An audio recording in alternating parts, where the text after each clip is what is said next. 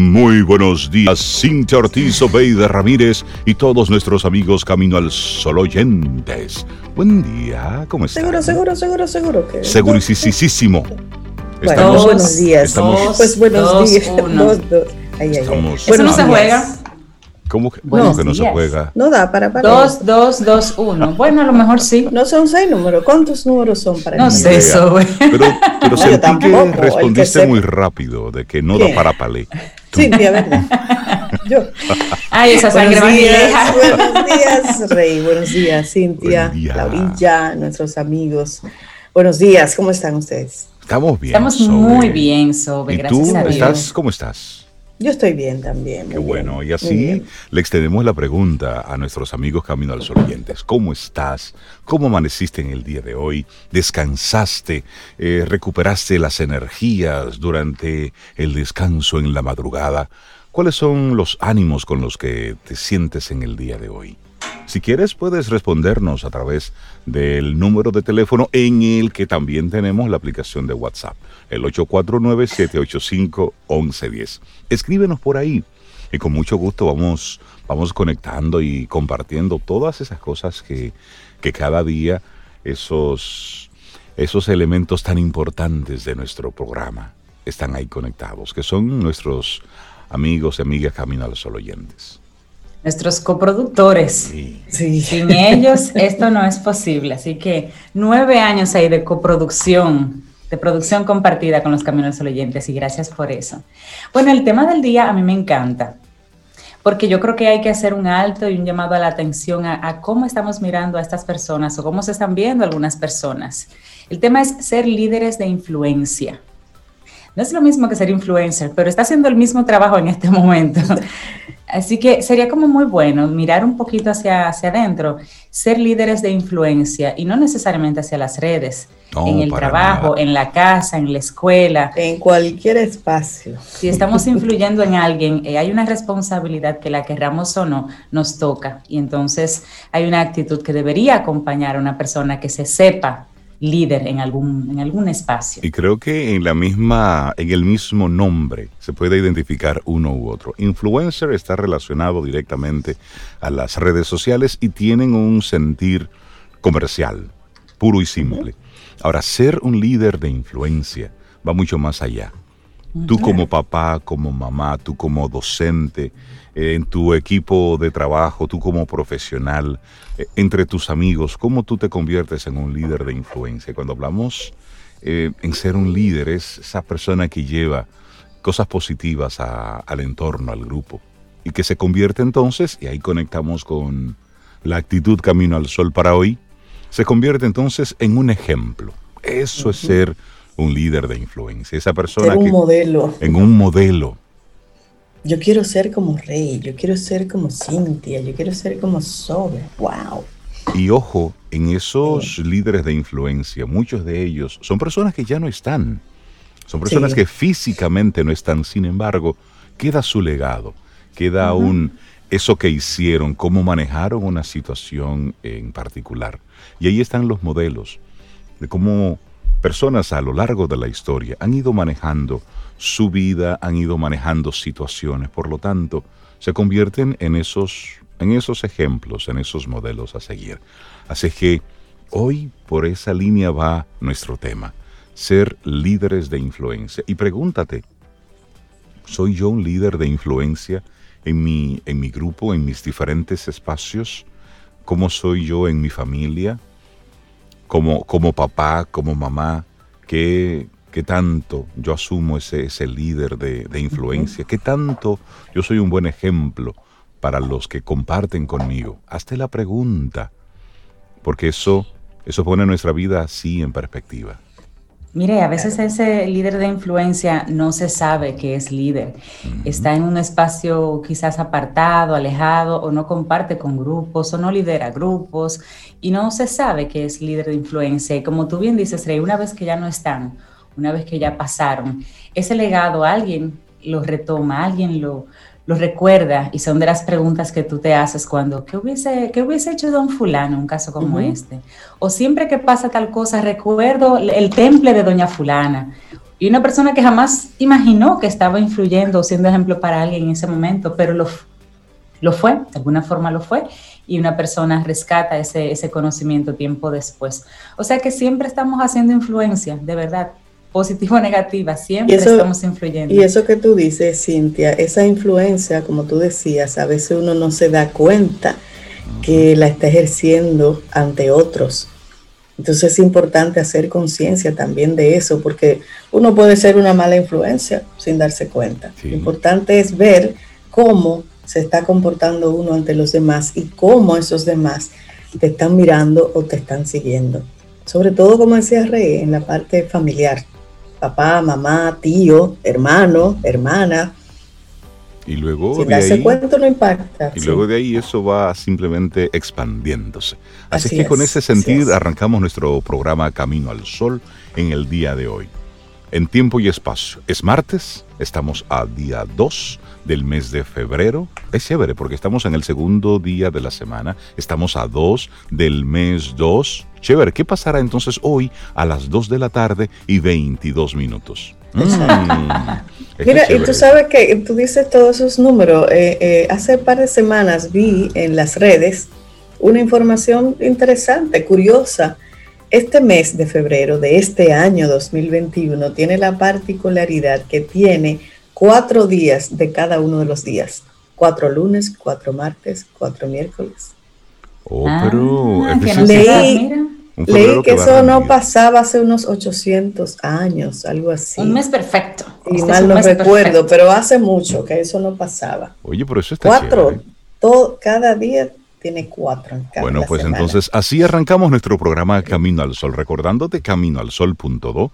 Esa es nuestra web, ahí estamos conectados, transmitiendo en vivo para el mundo mundial. Así que buenos días y bienvenidos a Camino al Sol. Iniciamos Camino, al Sol. Estás escuchando Camino al Sol.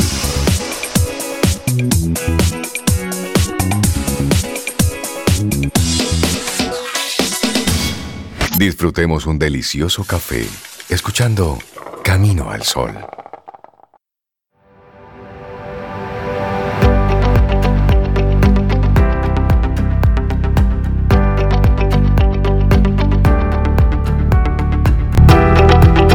Construye tu carácter. Tú puedes modelar tu vida. El carácter es poder, es influencia, conquista amigos. Con el carácter se obtienen liderazgo y apoyo. Una frase de Swami Sivananda. Seguimos avanzando, esto es Camino al Sol, conectamos a través de estación 97.7 FM. Y vamos entonces a compartirte nuestra reflexión en esta mañana. Recuerda que hoy estamos enfocando nuestro tema en la, en la influencia, en tu convertirte en un, en un líder que tenga influencia positiva en los demás, ser un líder de influencia, conectado con nuestra actitud Camino al Sol para hoy, que es ser ejemplo. Y comenzamos diciendo lo siguiente, podemos ejercer una gran influencia en las personas de nuestro entorno, aunque en la mayoría de ocasiones no somos lo suficientemente conscientes de la influencia real que ejercemos. Podemos estar influyendo enormemente sobre la identidad de alguien sin llegar a percatarnos de ello, y podemos estar tratando de potenciar un cierto rasgo en una persona y estar entonces consiguiendo justo todo lo contrario. Así es. E, es especialmente significativa la influencia que ejercemos sobre los niños. Así, demasiado habitualmente tendemos a inducir sobre ellos justo lo que no queremos que sean. Cuando les recriminamos por una acción y les decimos cosas como, eres muy desobediente o nunca me haces caso o siempre tienes que salirte con la tuya, eso es precisamente lo que le hacemos creer. Podemos estar dejándoles perfectamente claro que esas actitudes no son buenas, pero al mismo tiempo les estamos diciendo que ellos son así. Y si entienden que nosotros ya lo sabemos, que tenemos asumido que son así, entonces, ¿cómo podemos esperar que de buenas a primeras cambien su forma de ser? Que cambien lo que son. Quizás puntualmente consigan corregir su conducta, pero la tendencia natural, la más asumible, será que se comporten de acuerdo a eso que constantemente le decimos que son, aunque sepan que está mal. Al fin y al cabo, son, son así. Al menos hasta que haya algo que les lleve a pensar que eso puede no ser cierto. Claro, y aquí comenzamos a hacernos preguntas al respecto entonces. ¿Y si consiguiésemos que dejasen de considerar ese comportamiento como algo normal? ¿Y si consiguiésemos que dejasen de identificarse con esa forma de actuar? Si consiguiésemos que se identificasen con el comportamiento contrario, con la obediencia, la atención, el cuidado, el esfuerzo, o mejor aún, con la capacidad, con la imaginación, con la habilidad, la bondad, la alegría, la generosidad, la creatividad. En ese momento podríamos aprovechar esa identificación para potenciar ese tipo de comportamiento y provocar entonces un profundo rechazo hacia el comportamiento contrario. Si te consideras una persona educada y alguien te reprocha que en una ocasión le negaste el saludo, buscarás rápidamente los argumentos necesarios para negarlo o bien para justificarlo, tratando por todos los medios de salvaguardar tu identidad de persona educada. ¿No es así? Sin embargo, si nunca hiciste gala de tu educación, probablemente contestarás con un no lo mereces o un ¿y qué? ¿Y pues qué? al fin y al cabo, no tienes por qué comportarte como lo que no eres, una persona educada no sientes esa necesidad interna, puesto que no consideras que la buena educación sea uno de los rasgos distintivos de una persona. Entonces ahí, Sobe, hacemos una pregunta. ¿Y qué puede provocar en ti, o al menos afianzar ese sentimiento de que eres una persona educada? Pues probablemente el que los demás te manifiesten que te consideran como tal. Y si fuese mucho más allá y te dijesen que creen que eres un ejemplo de educación, Pensarías que si en alguna ocasión te comportases de forma grosera, perderías la consideración de toda esa gente que antes te admiraba. O quizás peor aún, imagina la decepción interna si la opinión de algunas de esas personas fuera tan valiosa para ti como para hacer que dudases de tu propia identidad, de ese carácter o esa forma de ser de la que te sentías orgulloso. Y hay una frase de Anthony Robbins que recoge el tema de alguna forma. Dice, no existe un apalancamiento más poderoso para configurar el comportamiento humano que la identidad. Deberíamos evitar ahondar en la identificación con el problema y en su lugar facilitar el reconocimiento en uno mismo de las actitudes y estados emocionales capaces de llevarle a uno a la situación que le gustaría alcanzar. Deberíamos pensar menos en cómo están los demás y más en cómo nos gustaría ver a los demás, en cómo nos gustaría que se vieran o mejor aún en cómo les gustaría verse a ellos mismos. Podemos caer en la tentación de tratar de manipular la personalidad de los demás, probablemente apoyándonos en sentencias como ese típico es por tu bien o yo sé lo que te conviene, créeme. No se trata de condicionar, ni siquiera de guiar. Deberíamos tratar de conseguir justo lo contrario, potenciar y ayudar a los demás a abrir su abanico de posibilidades, ayudar a que sean capaces de valorar positivamente las opciones que se le presentan, precisamente para que puedan ser más libres a la hora de elegir lo que desean para ellos mismos, para que no se sientan atrapados y para que sean capaces de superar los límites que se autoimponen ellos mismos. Así es. Bueno, seguramente no es necesario que nos estemos preocupando constantemente por la forma en la que influimos sobre los demás. Pero sí, sería recomendable que tratásemos de darnos cuenta de qué tipo de efecto solemos producir en los demás. No se trata de realizar un balance detallado, sino más bien de un muestreo consciente. De vez en cuando, deberíamos detenernos a pensar en el efecto que producimos sobre los demás, en cualquier tipo de situación y en cualquier estado de ánimo. Tratar de darnos cuenta primero de cuál es nuestra intención ¿Estamos tratando de ayudar a los demás? ¿Estamos castigando su autoestima? ¿O quizás ni siquiera estamos tomándoles en consideración y lo único que pretendemos es defender nuestros puntos de vista? Y segundo, ¿estamos consiguiendo lo que pretendemos? ¿Te parece que la otra persona puede llegar a verse más capaz después de tratar contigo? ¿O puede estar pensando todo lo contrario? Preguntas, preguntas, son preguntas que nos invitan a reflexionar. Así es, y seguimos con más preguntas. ¿Podrías llegar a darte cuenta de qué tipo de influencia ejerces habitualmente sobre los que te rodean? ¿Podrías llegar a considerarte como una influencia positiva para los demás o eres más bien una influencia negativa? Hmm. Quizás te interese saber cómo te ven los demás, ahora que la terminología se ha puesto de moda ¿Crees que podría haber mucha gente que te estuviese considerando como una persona tóxica? Puede que te estén viendo como un lastre. Uy, qué preguntas. bueno, y la idea que queremos dejarte en el día de hoy, piensa en la gente que te hace sentirte bien, capaz de todo, que te transmite entusiasmo, energía, vitalidad, y tómalos, tómalos como ejemplo. Déjate contagiar y ese efecto que producen en ti, compártelo tú con los demás. Sé uno de ellos tú también. Tú lo agradecerás y los demás te lo agradecerán a ti.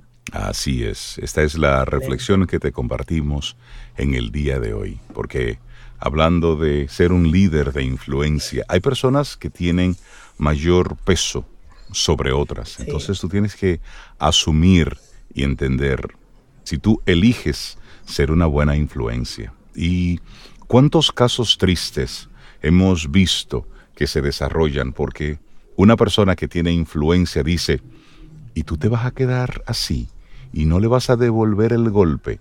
Y, y si fuera a mí que me hicieran eso, y entonces nos convertimos en esa ave de mal agüero, en ese elemento que le va sembrando sin darnos cuenta o con mucha intención esa, esa mala vibra, esa mala energía a otra persona que luego termina en una desgracia. O por el contrario, te conviertes tú, mira, deja eso así, tranquilo, ya cálmate y conversen después. Es decir, eh, mira, este tema, si sigue por donde vas, esto se puede, complicar, se puede complicar. Es decir, cómo tú te conviertes en ese elemento ante una situación que lleve paz, que lleve luz, que lleve una, una visión que ayude a encontrar algún tipo de solución positiva para ambas partes. Y ahí, esos son los impactos importantes que tienen las influencias. Es para que lo, lo, reflexionemos. Y hago el comentario a propósito, recuerdan que hace unos días, lamentablemente, una, una pareja de esposos, por un incidente de tránsito en la zona de San Cristóbal, pues eso terminó en un desenlace muy, muy terrible. Y todo fue así. Inició con un simple eh, accidente de vehículo. Desde que usted está en un vehículo tiene altas posibilidades de tener un accidente. Eso es así. Una persona le pide disculpas a la otra persona, a la violentada. La otra persona tranquilo, pero la pareja comenzó a, Enchinchar se llama eso. El desenlace, el desenlace es fatal. A provocar, sí, sí. Entonces, cuando hay una situación, tú, que no es contigo el lío, es con el otro, cómo tú manejas la situación y cómo apoyas y buscas y te conviertes en un elemento de luz. Vida. Música. Noticia. Entretenimiento. Camino al sol. El poder no es control, el poder es fuerza y es darle esa fuerza a otros. Un líder no es alguien que obliga a otros para hacerse más fuerte. Una, una frase de Beth Revis.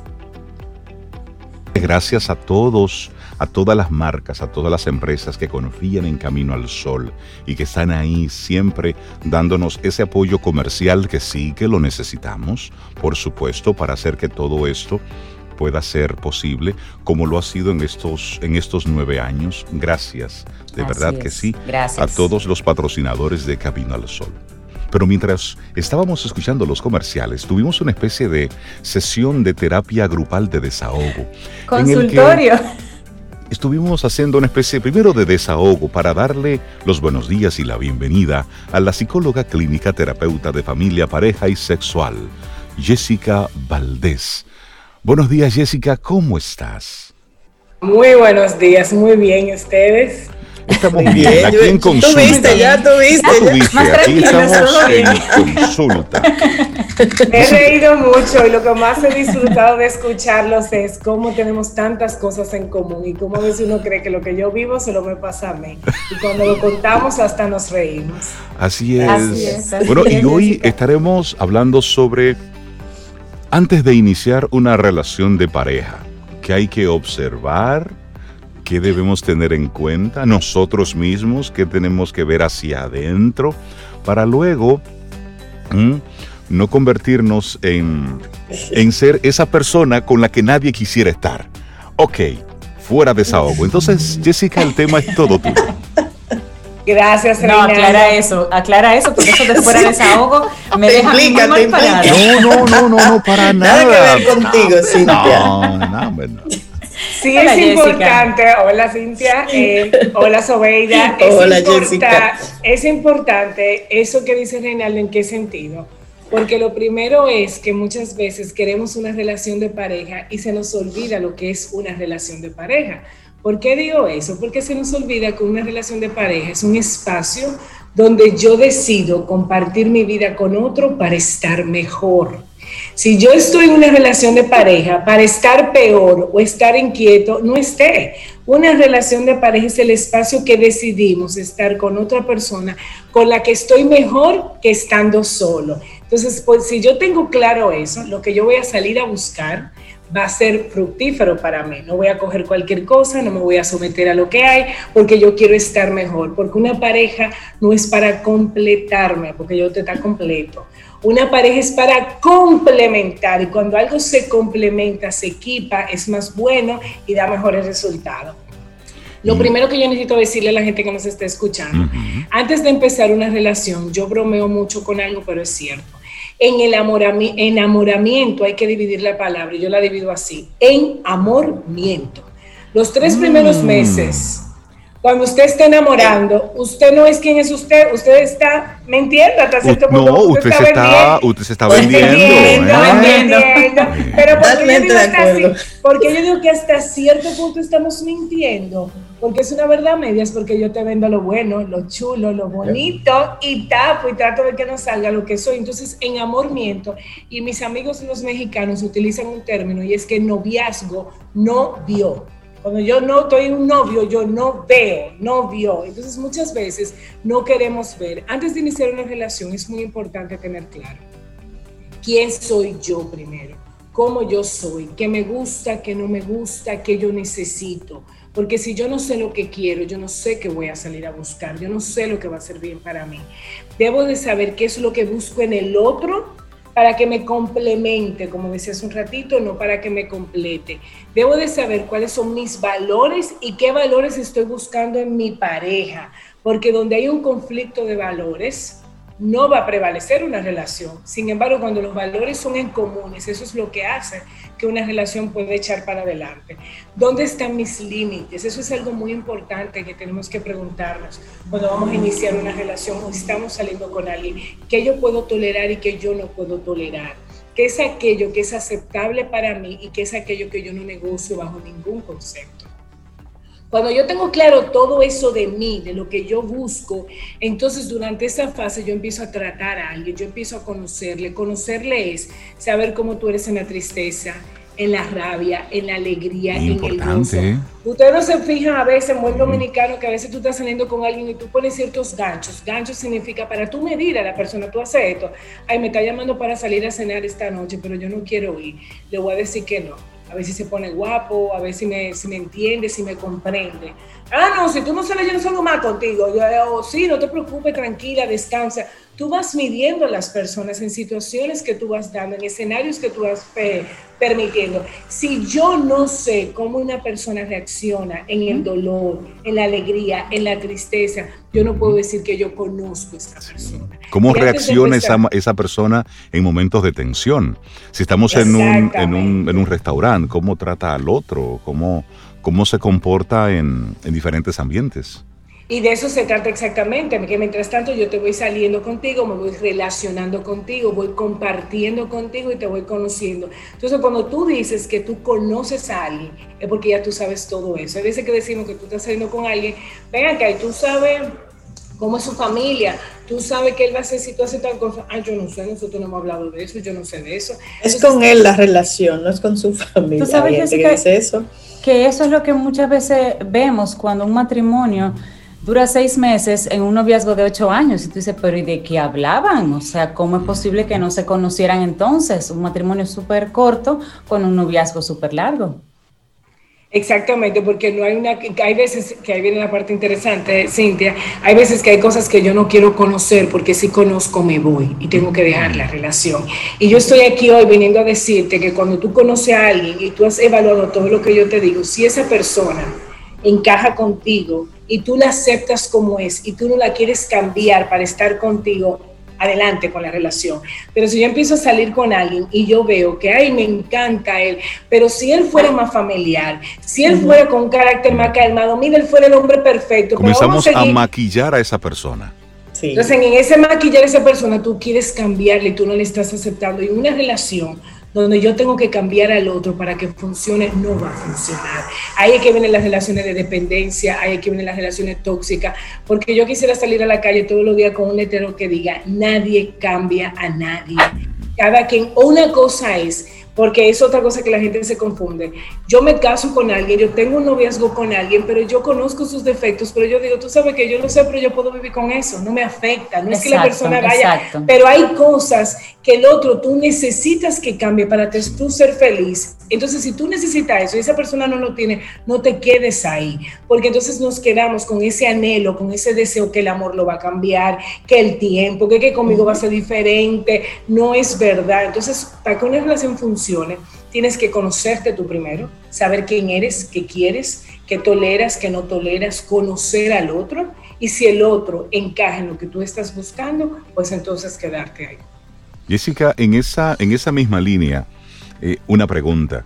Hay personas que cuando están bajo, es, bajo una relación, bajo esa etapa de, de conocer al otro y va identificando cosas que le gustaría que fueran diferentes, lo vamos escudando bajo la etiqueta de que nada y es perfecto. De que, bueno, es que él no es perfecto, pero yo tampoco soy, soy perfecto, ok y vamos bajo esa etiqueta, vamos eh, metiendo, metiendo muchísimas cosas. Pero luego a esto le ponemos de el amor lo aguanta todo, el amor es leal. Etiqueta número dos. Ya tenemos ahí ese chip. Y luego está el tercer elemento que tú hablas de que conmigo va a ser diferente. ¿Cuáles son tus palabras para aquella persona que en este momento tiene un, un cuadro así? Yo le diría a esa persona que hoy justo en mis redes lo publiqué, el amor no duele, el desamor es lo que duele. Cuando tú me hablas de una etiqueta de esos tipos, hay amor tóxico, porque no es verdad que el amor lo aguanta todo. No es verdad que nadie cambia por nadie. No es verdad que el otro sí, pero no lo tiene y todos tenemos defecto. Todos tenemos defecto. A ti que nos estás escuchando, yo tengo lo mío, el otro tiene el suyo. En una relación de pareja, la magia está en esa. Tú me toleras a mí, yo te tolero a ti. Pero yo siempre digo lo mismo no es que el otro tenga defectos. Tú puedes vivir con esos defectos. Si tú puedes vivir, no pasa nada. Y lo pongo de una manera más jocosa. Un grupo de amigas nos sentamos y tú siempre sabes que la, la relación de pareja de una amiga tuya tiene algo que tú quieres que tu pareja tenga, el tuyo no tiene positivo. Como dicen, el césped del vecino siempre está más verde. Sí, pero, mientras tú te vas compartiendo con esa amiga, de repente la amiga te cuenta algo que tiene el de ella, que tú dices, gloria a Dios, que no lo tiene porque. Ah, pues mío un Ejemplo, les voy a poner ejemplos concretos. Nosotros tenemos personas en nuestro entorno donde sabemos que sus parejas tienen relaciones extramaritales y lo toleran y pueden vivir con eso, aunque eso no sea sano, pero se hacen los locos. Hay otra gente que te dicen, yo con eso no puedo. Es decir, hay otras personas que te dicen, mi marido está caño, mi esposa está caño, yo no puedo con eso. Hay otro que te dice, a mí no me importa, para eso yo trabajo y tengo lo mío. Es decir, no te engañes, porque muchas veces también, yo siempre digo, el amor lo que hay es que sentirlo. Cuando alguien te ama, cuando alguien sabe que también algo es importante para ti, va a tratar de hacerlo para que tú estés bien. Pero hay veces que la gente te da lo que tiene, no te puede dar lo que no tiene. y eso es. lo que también nos cuesta entender muchas veces. Y también es válido, ojo, que yo esté saliendo con alguien, me esté dando una oportunidad y yo diga, a, mí, a ti te falta esto, o yo he observado de ti tal cosa, es bueno transparentarlo. Yo he sentido que tú eres tal y tal, y esa persona te va a decir, eso soy yo. Hay gente que te dice ese, ese soy yo. Hay gente que te dice, sí, yo lo sé, yo estoy tratando de cambiarlo, dame un chance, ayúdame, colabórame. Ahora, cuando tú ves que el otro, tú lo has hablado, sigue siendo el mismo, la gente tiene esto también. Yo tengo años pidiéndole que cambie. ¿Y qué tú quieres que yo haga? ¿Qué hago? Yo siempre le digo a la gente, en una relación de pareja, como en todo en la vida, tú no estás ahí por obligación, tú estás ahí porque tú elegiste estar ahí. yo te voy a decir una cosa, Jessica. La pareja es el inmueble que dura más tiempo. Usted cuando va a comprar un carro, busca los reviews, pregunta a gente y averigua y se queda. Usted cuando va a comprar una casa, chequea de día, chequea de noche, chequea el barrio, el Si está lloviendo. Es verdad. Y pareciera, cuando llueve, a veces se Pareciera poco romántico, pudiera parecer poco romántico, pero yo soy de las que pienso que usted va a entrar en una relación y antes de volverse ciego, cuando usted simplemente le interesa a una persona, antes de volverse ciego, antes de, en, antes de ser novio, que no veo, Jessica, que tú dijiste, mm. mira a la persona, si la persona, no, no, no, ustedes no tienen todavía una relación, mira a la persona con el filtro correcto, porque ahí es que tú vas a ver lo que hay. Y tú sabes con lo que tú encuentras, con qué tú vives y con qué tú no vives, como dice Pero me, que tú sabes que a partir de ahora te voy a robar lo del inmueble porque una compra informada, señor, una compra informada. Y te voy a decir por qué me encanta el inmueble, porque yo vuelvo al mismo punto, señores tenemos que tener cuidado con algo y es que yo no puedo elegir bien si yo no sé qué soy, quién soy y qué tengo dentro de mí. Muchas veces elegimos parejas desde la carencia. Cuando yo quiero decir que elegimos pareja desde la carencia, es que yo no estoy buscando lo que a mí me va a hacer feliz, sino lo que me va a tapar un hoyo emocional. Muchas veces yo salgo y sé que en mi casa falta un juego de muebles pero yo no mido el juego en la sala antes de salir a comprar. Yo voy a la tienda y me vuelvo loco con un juego de mueble que está bellísimo, que voy no y lo pongo y luego no, me cabe. Y no sé qué hacer con él, pero ya lo o se ve feísimo en tu casa. Por eso es que me encanta el exacto. ¿Por qué? Porque no me miré ni dentro, no miré el espacio, no me vi. Porque hay veces que no quiero verme, porque si me veo, sé que voy a tener que hacer cambios que no quiero, voy a tener que salir de la zona de confort. Entonces, yo no puedo elegir bien si yo primero no sé lo que ando buscando, sino primero sé quién soy yo, qué necesito, qué me hace bien. Y ojalá cuando elijamos pareja lo hagamos desde la plenitud y no desde la carencia. Porque cuando yo me siento pleno, cuando yo me siento satisfecho para mí, yo voy a saber elegir mejor y la persona que voy a buscar también va a estar plenitud. Porque con carencia, con carencia se junta, ¿eh? Vamos a alimentarnos los dos y nos absorbemos y nos drenamos. Jessica, y, una curiosidad que tengo, aún sin hacer esa compra como hace Cintia de ese inmueble. Yo compré una vez, ya yo compré.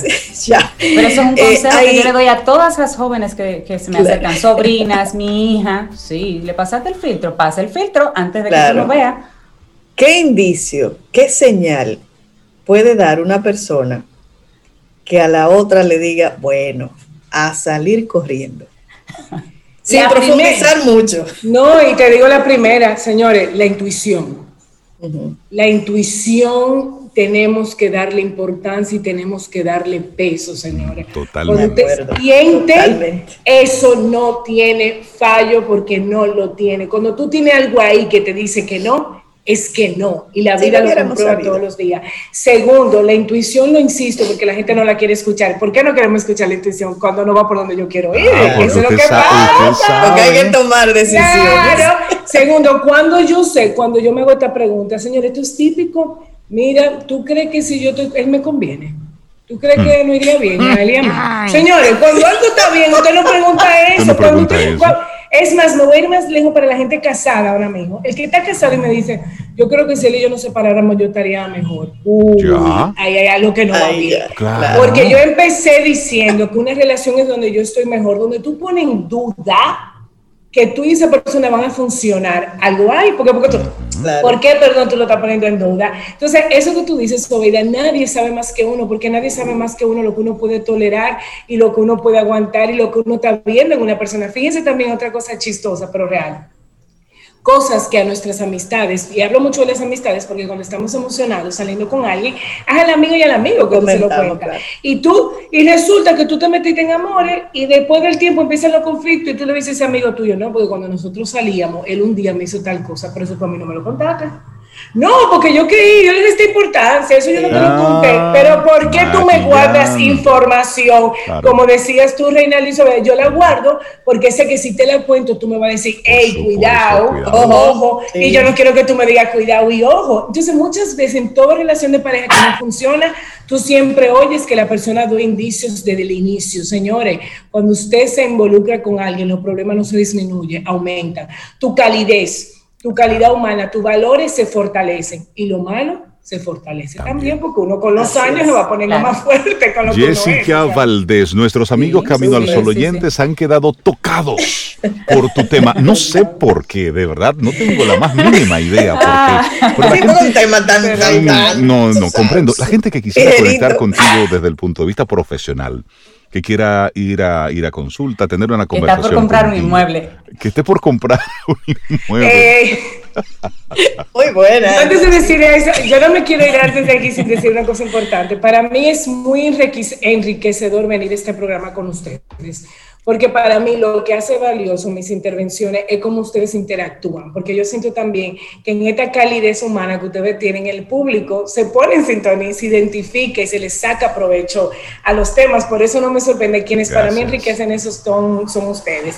Conmigo pueden contactarme en el en el 829-850-1812. En este momento importante decirle a la gente, las consultas están siendo online por cuestiones de la pandemia. Siempre me gusta decir que cuando queremos ayuda nos, tenemos que centrar en el fondo y no la forma, porque el fondo no cambia, lo que está cambiando es la forma. Y en Instagram me pueden contactar en Jessica Valdés M. Jessica es con J, o el mío, con J, dos S, C de casa, Jessica Valdés M. Eh, ahí estoy a su orden para consultas, para que vayan conociendo mi trabajo, porque también invito mucho a la gente, cuando quieras buscar un profesional de salud mental, éntrate en su Instagram, me busca sus artículos que ha hecho, porque eso te ayuda a ver cuál es su estilo, de qué temas habla y te da más seguridad cuando tú vas a poner esa cita. Sí, cada especialista tiene su, eh, su línea. Ha ido haciendo su, su nicho en lugares específicos. Jessica Valdés, muchísimas gracias. Que tengas una semana excelente, Jessica. Igualmente, encantada de verlos. Igual, igual. Ten un buen día, un buen despertar. Hola. Esto es Camino al Sol. Camino al Sol.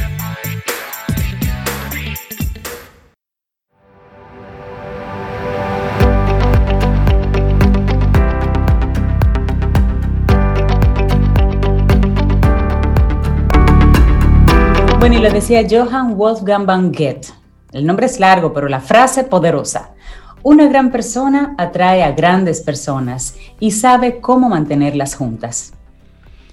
Y darle los, buenos días, la bienvenida a ti, amigo, amiga, Camino al Sol oyente, que estás conectando con nosotros a esta hora.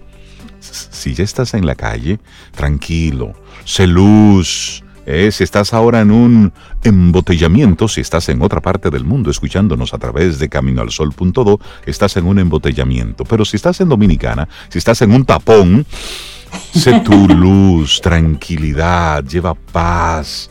Ve conectando así con, con las buenas vibras. Recuerda el tema que estamos compartiendo hoy.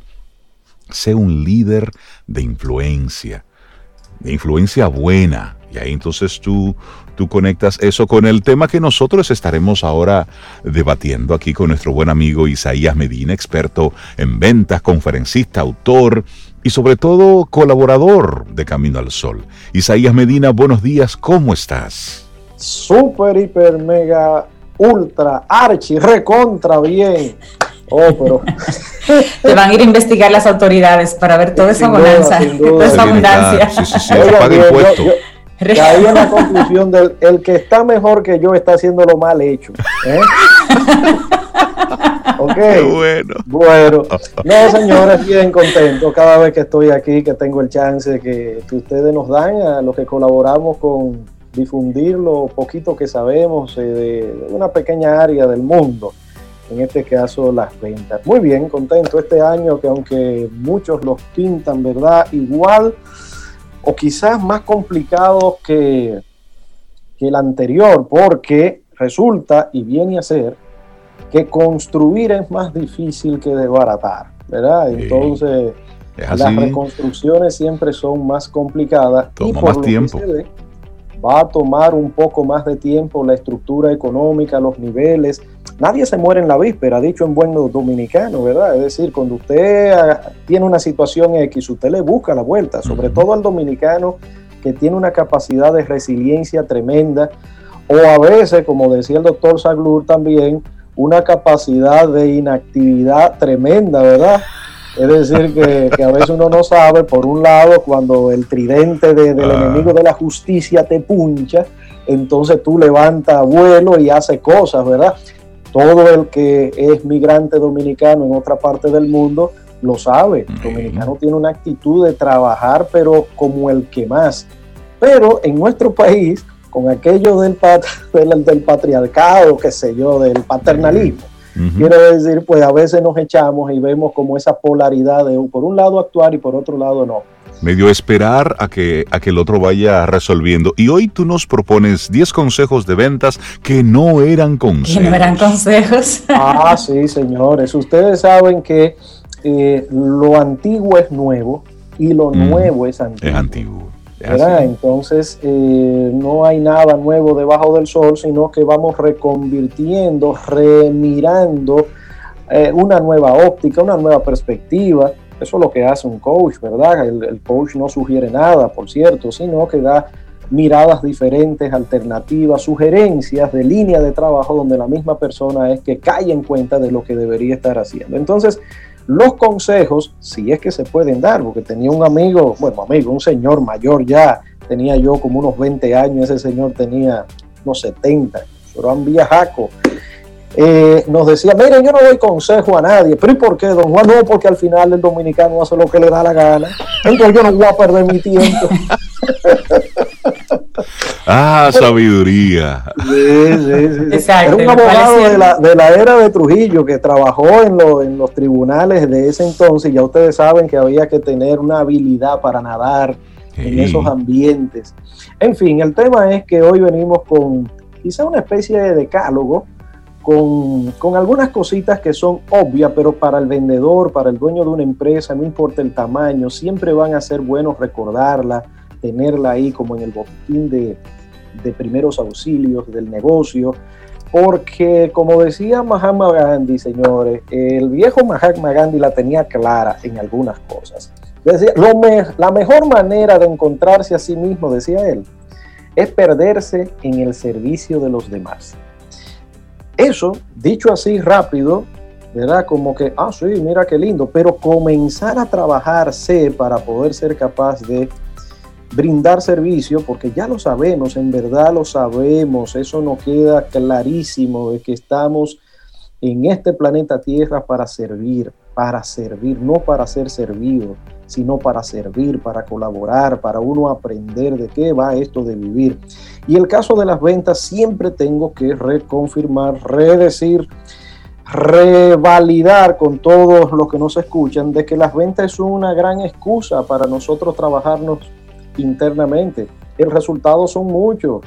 El más básico, elemental y obvio es el dinero que nos ganamos. Pero para nosotros generar buenas comisiones tenemos que convertirnos en alguien que no hemos sido hasta ahora. Una persona que, por cierto, en República Dominicana, oigan este número, señores, 60%, exactamente 58% de los vendedores ganan 28 mil pesos o menos. ¿Cómo? Pero eso, pero eso poquitico nada. Por supuesto, porque obviamente hay muchos vendedores que son rancheros, que la comisión no es mucha, hay muchos vendedores de plataforma, ¿verdad? Que en verdad eh, no tienen casi que es un salario que ganan. Entonces tú tienes un grupo, sí, que te genera un dineral. Cuando se habla de dineral en nuestro país a nivel de venta es de 80, 100, 150 mil pesos mensuales que eso es un dinero porque obviamente cuando tú tienes que el ingreso promedio en un hogar en República Dominicana ronda los 24 mil pesos, caray, alguien que uno solo de ellos gane 50 mil pesos entre base y comisión es un dinero. Es decir, que, que tenemos aquí un drama en el mundo de las ventas en Dominicana, pero los buenos vendedores se, se miran como estudiantes eternos, como aprendices eternos. Yo conozco muchas personas que viven muy bien de las ventas y son personas hiper mega humildes. Digo, hay algunos que no, hay algunos que la personalidad está tan trabajada que, lo sobrepasa. Sí, Dios mío, aléjame de eso. sí, porque hay que trabajar la personalidad, pero hay algunos que se pasan, se pasan, sí. Eh, y, hay de todos lados, desde los muy estudiosos hasta los poco estudiosos, ¿eh? porque el tema de, de la personalidad tremenda. Pero conozco algunos que ganan muy buen dinero, entiéndase 150, 200 mil pesos de comisiones en varias industrias, porque hay veces que uno creería que nada más es un solo tipo de industria que me puede pagar una muy buena comisión. No, paquete de industrias existen donde usted, si es muy bueno, usted va a ganar papeleta. La industria de los bienes raíces es una de ellas pero no todo el mundo gana papeleta en el bienes raíz. Claro. No, no, no, no, no. Y tú no todos los meses haces la gran venta. No, no, no, es muy esporádico. Por eso mucha gente cree que el negocio inmobiliario es cíclico. El negocio no es cíclico, es cíclico para esa persona. Porque los buenos vendedores en cualquier industria siempre llegan a sus números y un poco más. Por eso son referentes dentro, dentro de su grupo, ¿verdad? Entonces, el punto clave aquí es usted estar atento. Ustedes han escuchado un término que se llama serendipia, ¿verdad? Que, es como descubrir algo valioso, pero como que llegó de casualidad, como accidental, así. Bueno, pues eh, desde la ciencia le llaman el azar a eso. La serendipia viene más como un aspecto filosófico, ¿verdad? El azar, pero el azar eh, es un término que se le da, incluida la serendipia también, a, algo que no sabemos cuál es la raíz, lo que está de fondo.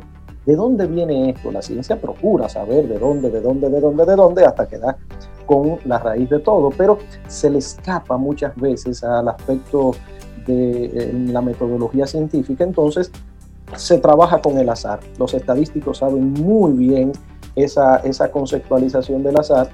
En fin, el tema es que traigo esta palabra porque es curiosa porque dentro de las ventas hay algo que, aunque no es azar, parecería que es azar. Cuando una persona comienza a llegar a los números que le están proponiendo desde la empresa y digamos que es un vendedor promedio, promedio que es, bueno, que de un año típico él llegó cinco veces al objetivo, pero los otros siete se quedó por debajo, era como muy complicado. Después hay lo, lo que no, los peores que eso, ¿verdad? Los que nunca llegan pero los dueños no lo despiden porque a veces sale más cara la sal que el chivo, después hay que buscarle las prestaciones. Entonces uno dice, espérate, aquí ahora no, déjame darle otro chance. Un chance no es el chance que le está dando, son los cuartos que hay que buscar para pagar las prestaciones. En fin, pero, pero después... El chance es el que lo está cogiendo. sí, ese es el que lo coge. Entonces tú tienes luego en el extremo opuesto a dos o tres de cada diez, normalmente uno, o dos, el famoso 80-20, que siempre llegan. Entonces la pregunta eterna es, ¿por, ¿por qué diantre fulano siempre llega? Ah, es que tiene la mejor zona. ah, es que es tipo de 30 años de experiencia. Comenzamos a ponerle flores que, que, a lo mejor no, pero desde fuera eso es lo que tú crees que ves. Y ese es el, ese es el tema eterno. Entonces, Rápidamente le quiero decir algo que no tiene que ver con ventas, pero que puesto dentro del modelo de venta, implícitamente, de manera inconsciente, los buenos vendedores, los que siempre logran sus objetivos, tienen esto incorporado. Por ejemplo, que cada persona es un regalo. Cada prospecto que yo evalúo, que abordo, que trabajo, es un regalo. Muchas empresas saben a, quién, a quiénes van dirigidos. Sí, pero se le dificulta muchas veces conseguir nuevos prospectos. Ese es el gran dilema que tienen la mayoría de las empresas. Pero la raíz de la raíz de la raíz es que muchas veces no estimamos bien o el vendedor típico desprecia, desecha, le resta valor, importancia a un tipo de potencial cliente. Eso es como la persona cuando llega por primera vez a Estados Unidos y se le pega un dólar. Ya, se, lo quita. Ya comienzan las papeletas de a dólar a pegarse. ¿eh? A pegarse. así. un hombre que tuvo más suerte, sí, que el salchichón y de que despreciando un dólar. Oiga eso. Muy bien. Bueno, pues otro de facilitar el encuentro es acertar. Eso es otra de las cosas que no tienen que ver con ventas, sino con la vida misma. Y es que en la medida que tú eres buen anfitrión, que te sonríes, que te gusta en verdad la interacción, comienza la cosa a suceder. Acoger es empezar bien Oiga bien, nosotros no estamos para que nos den, ojo con esto, quiero ser bien enfático. Sí, uno espera el que el buen, el buen hechor le gusta verse correspondido, hay un refrán dominicano. El tema aquí es de la manera natural con que nosotros afrontamos nuestra vida. Y esto que aunque no tiene que ver con venta, es venta. Por eso hablamos de que consejos de venta que no son consejos, ¿verdad? Eh, o que sí son consejos, quién sabe. Escuchar hasta el final es la mejor bienvenida, siempre lo hemos dicho. Los buenos escuchas son espectaculares sabios y le va bien en todos lados, porque a todo el que respira le gusta sentirse escuchado, a todo el mundo.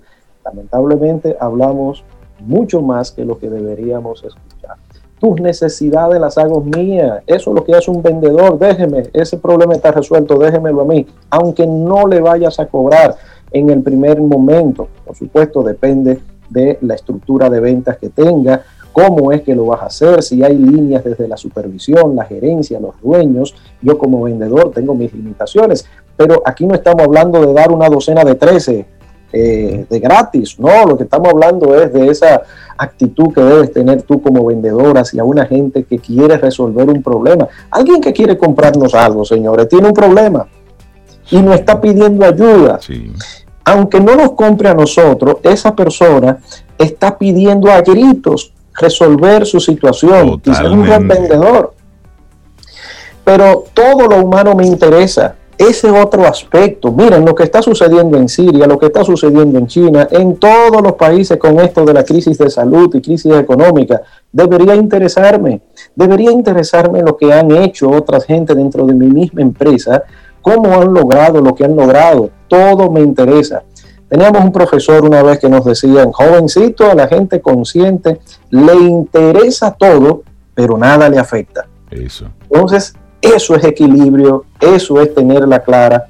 Hay como 800 consejos más, ¿verdad? Pero le dejo este último. Gracias por venir, gracias por estar.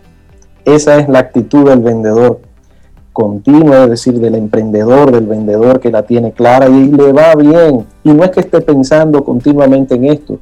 Esto lo tienen incorporado, lo aprendieron en su casa, lo aprendieron en la calle, lo aprendieron de alguna manera, en algún lugar lo aprendieron, ¿sí? Y lo llevan consigo donde quiera que va. Después están las estrategias de venta, ¿sí? Las ofertas, las oportunidades y eso, eso está perfecto, pero esto es lo que determina un agente inmobiliario o un vendedor, que estoy polarizado con la venta inmobiliaria, un vendedor de manera general, que siempre le va bien y otro que no le va tan bien. Pero la diferencia es el filo de la navaja estamos tan cerca de que nos vaya bien que ni nos lo creemos. Eso es lo que tengo para ustedes, señores, arrancando febrero, ¿eh? Y, y nada, quería compartir esto porque me he visto en la obligación de hablar no de venta, sino del ser humano. Creo que esa es la clave. Porque al final somos, somos personas con necesidades y estamos identificando quién puede eh, ayudarnos en un momento, pero cuando nos entendemos que cuando alguien se nos acerca, lo que está es buscando ayuda. Entonces, ¿cómo nosotros dejamos que se vaya esa persona que acude a nosotros con una necesidad? Isaías Medina, Muchísimas gracias. Que tengas una semana espectacular. La gente que quiera eh, conectar contigo, sabemos que estás muy metido en el mundo inmobiliario. ¿Cómo la gente conecta con, contigo y con pueden, pueden llamarnos al 829-884-3600. 829-884-3600. Encantadísimo de ayudarlo, de servirle, no importa la industria, nos pueden llamar. Hay cosas que no nos las sabemos, obviamente, pero hay muchas que hemos aprendido de otras, de otras empresas. Gracias a ustedes. Muchísimas gracias a ti. Laurita, a todos los caminos oyentes. Te despedimos, te despedimos con música.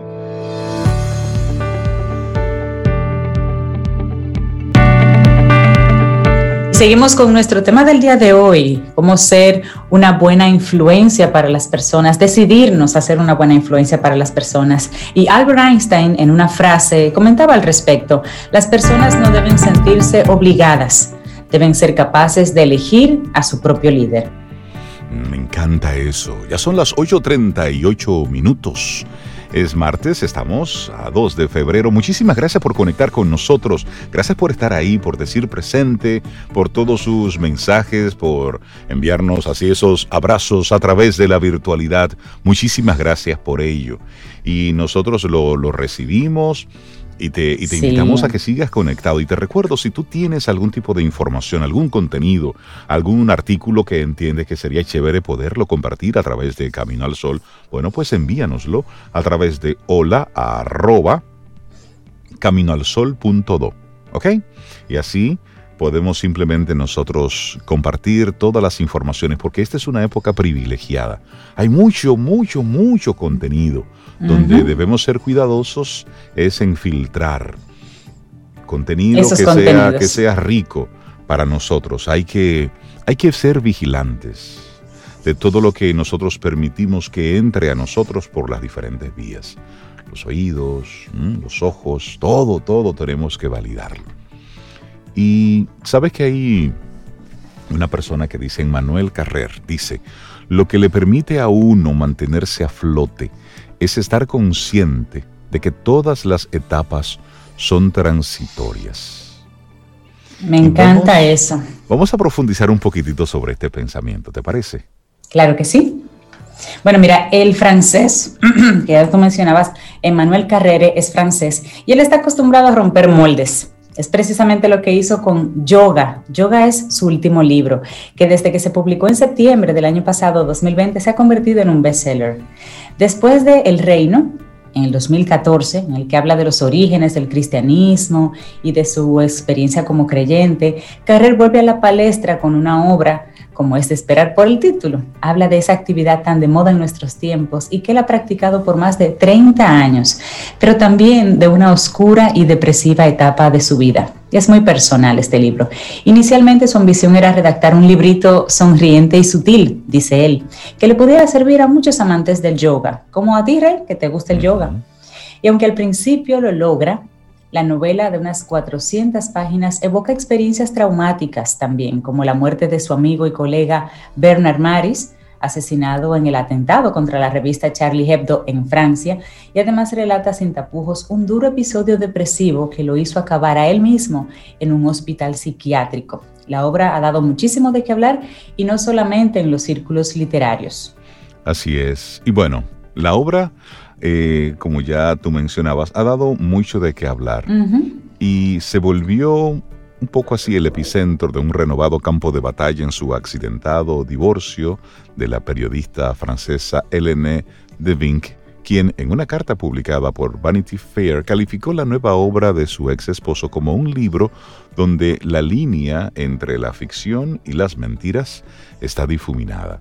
Oye, yo y ahí tiene ahí hay algunos, hay algunos temas ahí, pero lo interesante es que a lo largo de Yoga, este libro, el parisino hace gala de su sentido del humor y da distintas definiciones de lo que son la meditación y el yoga.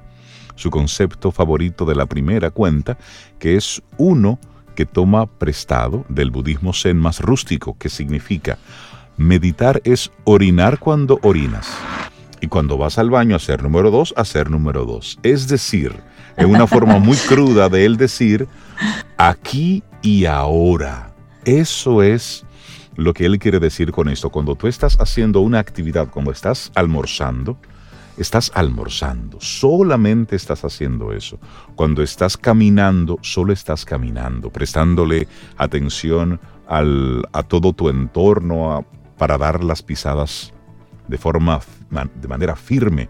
Cuando estás respondiendo correos electrónicos, solo estás haciendo eso, es decir, una actividad a la vez. Y eso es lo que él quiere decir con, esta expresión. Así es. Y bueno, él ha escrito muchos libros, pero los periodistas han destacado, y en esta entrevista que se recoge así lo mencionan, que con los años él es cada vez más personal y que sus historias son cada vez más personales. Y él dice que sí, que en cierto modo está relacionado con el hecho de escribir historias basadas en hechos o personajes reales. De alguna forma lo obliga a exponerse a él también y eso lo hace como más honesto. Pero retomando el tema de yoga, el libro, dice una periodista, en yoga hablas de tu admiración por los pocos hombres que saben que vinieron a la tierra solamente para contemplar el cielo, como tu amigo Hervé, una persona que conoce. ¿Eres uno de ellos? Le preguntan. Y él dice, bueno, me encantaría, me encantaría, pero no podría decir eso. Diría que la razón por la que me siento en la tierra es más bien para tratar de formar frases que reflejen mi experiencia como ser humano. Sí. A lo largo de yoga también él da varias definiciones de, de meditación de lo que es la meditación y le preguntan cuál es su favorita. Y dice, bueno, hay una que yo voy a citar y que es una definición que proviene realmente del budismo zen más rústico y es la que tú mencionaste. Sí, sí, sí, la que yo había. Cuando vas al baño, estás en el baño. Sí, sí, Pero es. Quiero decir el enfoque. Sí, sí, sí, me parece, me parece bien interesante y creo que esto conecta muy bien con lo que unos especialistas hablan sobre cuán infantil es nuestra especie, qué tan infantilizada es nuestra especie. Y son de las cosas que a veces no le dedicamos mucho, mucho tiempo, mucho pensamiento.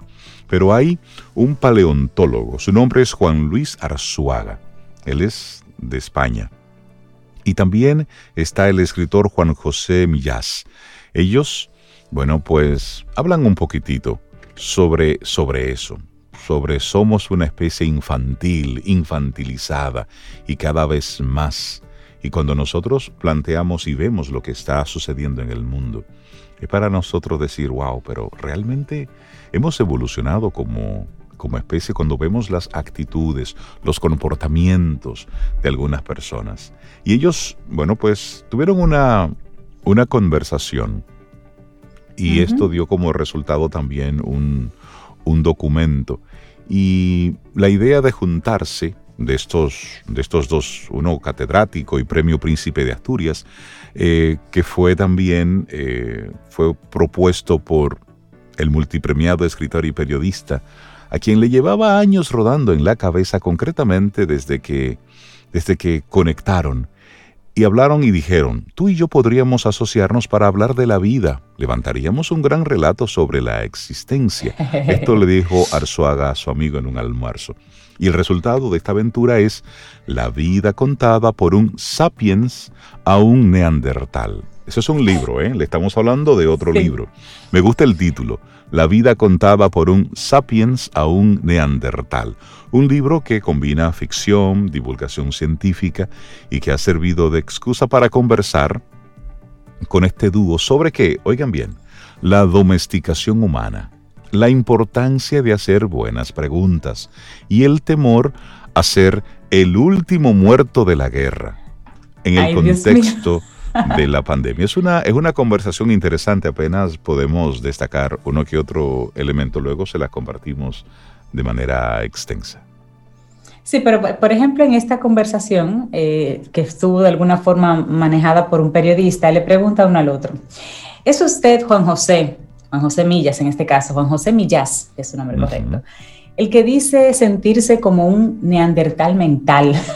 ¿Por qué usted se presenta así? Bueno, y él responde. Dice, bueno, claro, él responde, desde pequeño he sentido una extrañeza muy grande frente a la realidad. Me he sentido ajeno. Aún tengo muy mala adicción, pero de niño tenía la lengua de trapo, como decimos aquí cuando alguien habla muy mal. Creía que hablaba claro, pero no me entendían. Además confundía las palabras con las cosas. Recuerdo el deslumbramiento total al descubrir el doble sentido y la ironía, porque yo estaba muy atado a la literalidad. Y es por eso que me interesó tanto lo que vi cuando visité un yacimiento en Atapuerca, que ahí coincidió con su, con su socio ahora en este libro interesante. Así Juan Luis Arzuaga. Bueno, y en relación, bueno, otra pregunta que le hacen y le hablan precisamente a relación a, las, eh, a la especie que vivió allí. Hay dos cosas que él apunta, a Juan Luis. Una es que nosotros somos neandertales domesticados y la otra que para un humano llegar a adulto es convertirse en neandertal. No son contrapuestas ambas ideas. Y José Luis Arzuaga dice, en realidad somos una especie infantil, infantilizada, y cada vez más. Parece que desapareció la complejidad, que se ha simplificado el mensaje. Así ha pasado con el entretenimiento, que se ha hecho más maniqueo. Ahora las películas de superhéroes pasan por ser obras de Shakespeare y si Batman tiene algún tipo de contradicción ya se dice que es una indagación maravillosa en la complejidad humana. Y aquí es bueno que nos detengamos un poco porque si observamos en qué se han estado convirtiendo muchos medios de comunicación, la palabra entretenimiento es lo que aflora y se ha dejado de lado ese pensamiento crítico, ese profundizar, ese investigar, ese, ese hacer, por ejemplo, en medios reportajes a profundidad, más que simplemente quedarnos en el entretenimiento puro y simple. En nuestro país, lo que ha estado sucediendo, quienes se han convertido ahora en, hoy que estamos hablando, en, un líder eh, de influencia, ¿quiénes han sido los que están en estos tiempos eh, liderando? La, opinión, los comentarios, lo que están recogiendo los diferentes medios. Entonces ahí es donde personalmente eh, me siento muy identificado con esto que dice Juan, eh, Juan Luis, de que somos una especie infantil, infantilizada y cada vez más donde estamos dedicándole poco tiempo a la profundidad y nos estamos quedando en en el entretenimiento puro y simple, donde se están recogiendo las frases de, los personajes de ficción que están siendo creados por ahí. Yo creo que es interesante este, este pensamiento. Sí, habla un poquito también de la autodomesticación. Dice que por eso, que nosotros somos seres autodomesticados, que por eso también podemos vivir en manadas, como vivía, por ejemplo, vivía el bisonte americano, que formaba manadas de millones por eso podemos vivir también nosotros en aglomeraciones así de 14, 20 millones de habitantes. Y eso llevado al terreno de lo sociológico no tiene nada que ver con la evolución, dice él, sino que percibe que se elimina de la literatura y de todo la complejidad. Y como una forma de unificar a las personas de alguna manera, pues eh, ven el elemento de la complejidad como algo que tiene que removerse y se tiende entonces a la simplificación infantil para tratar de, manejar esa unión, para encontrar esos puntos que nos unen. Bueno, y si tú, amigo, amiga, Camino al Sol oyente, te mueven este tipo de temas como nos mueve a nosotros, pues te invitamos a que busques este libro. Se llama a sí mismo La vida contada por un sapiens a un neandertal. Esto es de Juan José Millás y Juan Luis Arzuaga. Interesante esta conversación que va poniendo poco a poco esto en un, en un sentir totalmente diferente a lo que está ocurriendo. No, y es bueno, ese tipo de lecturas es buena, aunque sea para disentir, aunque sea para tú leerle y decir, mira, yo no estoy de acuerdo en lo que él dice con esto, con esto y con esto, pero te da perspectiva, te da, información adicional. No se puede leer solamente sobre los temas en los que uno siente una, una atracción o una eh, concordancia, digamos. Es importante leer cosas que uno no quiere, que uno no entiende, con las que uno no está de acuerdo, para poder tener esa... Con eso tú vas fortaleciendo el, pensamiento crítico. Las noticias eh, están ahí. Lo que publican los diferentes medios diariamente te están dando actualidad. Pero este tipo de contenidos te invitan entonces a tú profundizar un poquitito más.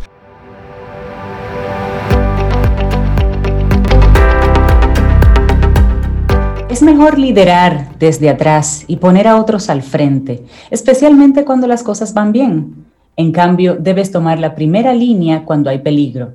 Es entonces cuando la gente apreciará tu liderazgo. Una frase de Nelson Mandela. Seguimos avanzando. Esto es Camino al Sol. Estamos ya entrando en lo que es la parte final de nuestro programa, no sin antes agradecer todos los mensajes a propósito de los temas que hemos estado tocando en nuestro programa en el día de hoy. Si quieres volver a escucharlos, te recordamos que si entras a nuestra página caminoalsol.do, cada tarde ahí colocamos el, el, programa para que lo vuelvas a escuchar. Pero si lo quisieras recibir en tu correo electrónico, bueno, pues te suscribes y entonces tenemos un newsletter en el que cada día enviamos el programa dividido por segmentos, de forma tal que la conversación que hoy tuvimos con Jessica Valdés, psicóloga, quisieras compartírsela a alguna persona porque entiendes que ese material le pudiera beneficiar, ya puedes enviarle específicamente esa entrevista. O de repente quieres motivar a un equipo de ventas con lo que dijo Isaías Medina en el día de hoy, se la puedes enviar. Es un contenido que creamos con muchísimo cariño para ti, porque en cada momento eh, necesitamos algún tipo de información. Y entonces eh, hemos ido clasificando en nuestra página web las diferentes conversaciones y ahí puedes hacer búsquedas por temas. Y así, hoy yo quisiera escuchar sobre, y ahí tú pones la palabra clave y hemos hecho un esfuerzo importante eh, para que todo ese contenido de todos estos años esté ahí curado. Quisieras escuchar de nuevo a Don Rey con, con, sus, con sus mensajes, así, su, con su profundidad. Bueno, pues ahí tenemos, hemos ido colocando en todo este tiempo todas las, todas las horas de audio que tenemos de él para que podamos eh, contactar. Y por supuesto, estamos en las diferentes, en las diferentes plataformas tanto de Spotify, en Apple Podcast, en Google Podcast. Estamos por todos los lados. Usted pone ahí camino al sol y de alguna, de una forma u otra eh, conectamos. Así que ahí te lo, te lo dejamos saber. Y esperamos que hayas disfrutado del contenido del día de hoy. Recuerda nuestras vías para mantenernos en contacto. Hola arroba caminoalsol.do. Visita nuestra web y amplía más de nuestro contenido. Caminoalsol.do hasta una próxima edición. Y pásala bien.